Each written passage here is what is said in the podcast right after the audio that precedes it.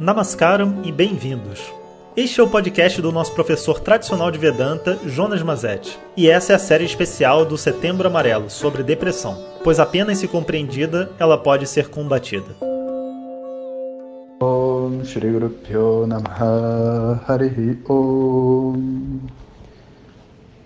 Bom dia pessoal, muito obrigado por todas as mensagens que vocês têm enviado sobre o Setembro Amarelo e pelo apoio ao projeto, né? Porque o projeto acabou ficando grande por força de todos, né? A gente acreditou numa ideia e a verdade é que todos embarcaram com a gente dentro desse mesmo sonho de falar um pouco mais sobre a depressão, sobre o tema do suicídio, né, que é o tema do Setembro Amarelo. Foi até uma coisa que foi questionado no início, né? porque setembro amarelo é prevenção de suicídio, né?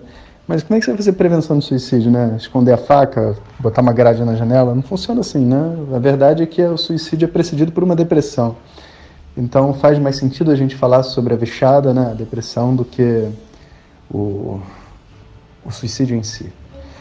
Bom, hoje eu vou trazer para vocês uma aluna do Instituto, a Isadora, que é de Curitiba, né? E ela também é, estudou naturologia e algumas outras coisas que eu não vou nem dizer o nome para não correr o risco de errar. Vou pedir a ela, Isadora, tudo bem? Bom dia. É, fala para gente né, um pouco sobre você, o que, que você estudou e como que é a sua vida em Curitiba. Bom dia, professor Jonas. Namastê. Então, vou me apresentar um pouquinho. Meu nome é Isadora Ferraz, eu tenho 41 anos, sou graduada e pós-graduada em Direito e atuava como advogada. Depois cursei outra faculdade chamada Naturologia ou Naturoterapia, que abrange terapias complementares, tais como acupuntura, fitoterapia, terapia floral, terapia alimentar. Também sou naturopata e professora universitária de graduação e pós-graduação na área de terapias complementares e também alimentação natural.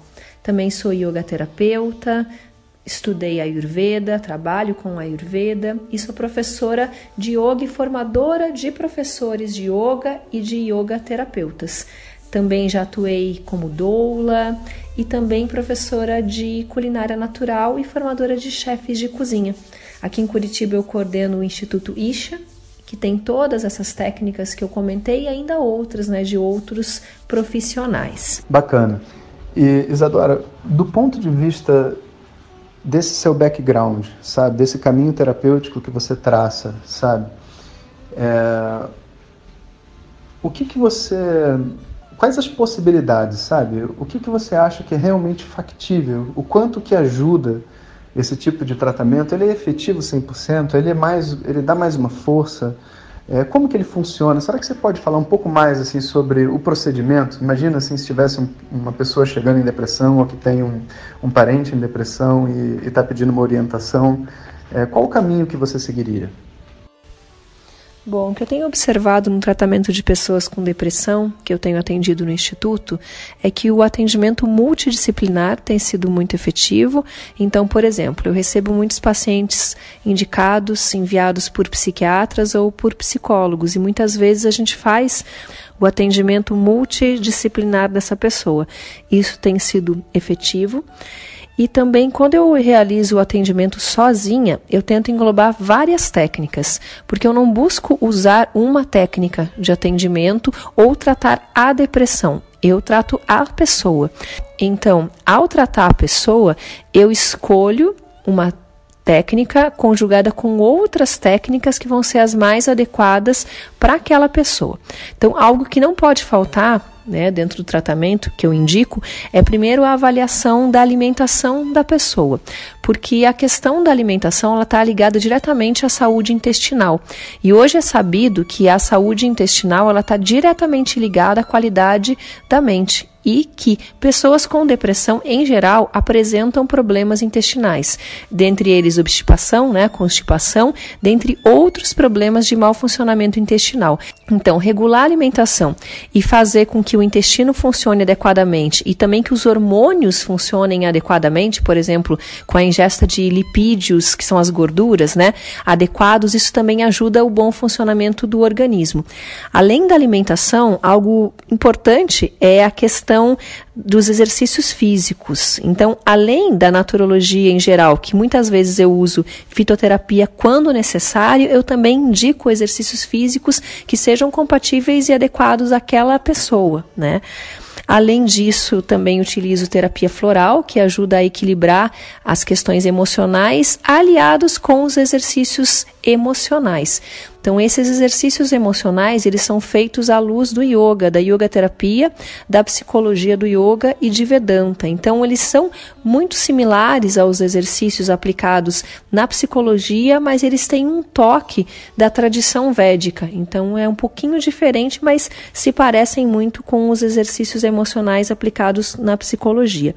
Além disso, né, claro, como é yoga terapia, junto com naturologia e outras técnicas, eu avalio a biotipologia, aplico Ayurveda também, com bastante eficácia, ensino asanas, que são as posturas de yoga, que também têm influência muito grande na mente, né? não são exercícios físicos propriamente, mas são posturas que têm também uma influência muito grande no nível mental. Respirações, então a depressão também, seja uma depressão mais ligada com ansiedade ou com sentimentos é, mais ligados à tristeza ou outros sentimentos, a respiração adequada para cada pessoa também pode fazer muita diferença.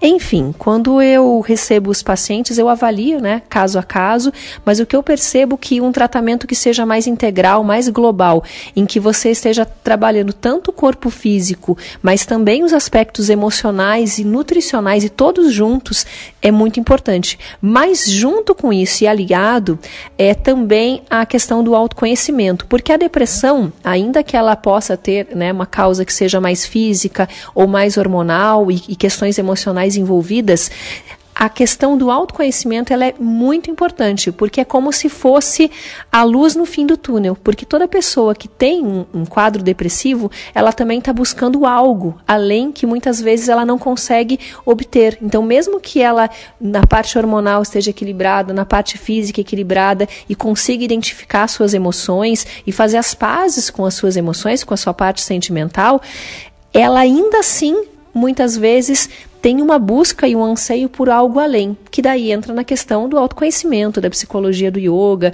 de Vedanta. Então isso também está sempre aliado. É como se fosse multifatorial, não só o que desencadeia a depressão, mas também é multifatorial no sentido do tratamento. Então o tratamento eu busco usar muitas ferramentas aliadas umas às outras. Legal. E eu eu queria também agora fazer uma pergunta mais pessoal, né? Eu sei um pouco da sua história, né? E do tempo que você passou nos Estados Unidos e de todas as conquistas que você fez internamente. Eu queria pedir, se você se sentir à vontade, né, de compartilhar um pouco com as pessoas, né, é, um pouco da sua história de vida, né, e eu acho que muitas dessas conquistas, né, que você tem, até como terapeuta, veio dessas dificuldades que você passou, né. Eu acho que isso é bacana porque é, às vezes a gente olha para um momento que a gente não está bem e, e não compreende que até o não tá bem faz parte da nossa história, né? E, e no final a gente pode fazer do limão uma limonada, né? E crescer e tudo mais. E eu, é, será que você pode comp compartilhar um pouco com a gente da sua história e se de alguma maneira ela se relaciona com a depressão ou com essa conquista que a pessoa num quadro depressivo também precisa fazer? Claro, posso sim. Então eu já passei por um quadro depressivo que durou um determinado momento em que eu não consigo precisar exatamente se foi um ano, dois anos ou no máximo três anos, porque na época eu não identificava como um quadro depressivo. Então existiam sentimentos recorrentes de tristeza profunda, de sensação de inadequação, de inutilidade. Eu me sentia extremamente inútil sem propósito e também uma sensação de vazio uma sensação de falta de pertencimento também. Então foi um momento muito marcante, muito doloroso, extremamente doloroso, em que eu tinha vontade de morrer.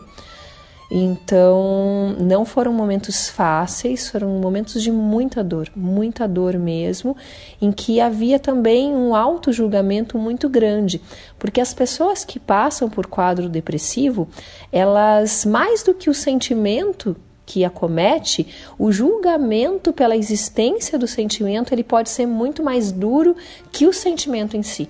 Então, muitas vezes o sentimento de tristeza, de raiva, ele pode ser muito menos nocivo do que o julgamento que a pessoa faz sobre si por estar sentindo aquela tristeza profunda ou outros sentimentos acessórios que venham.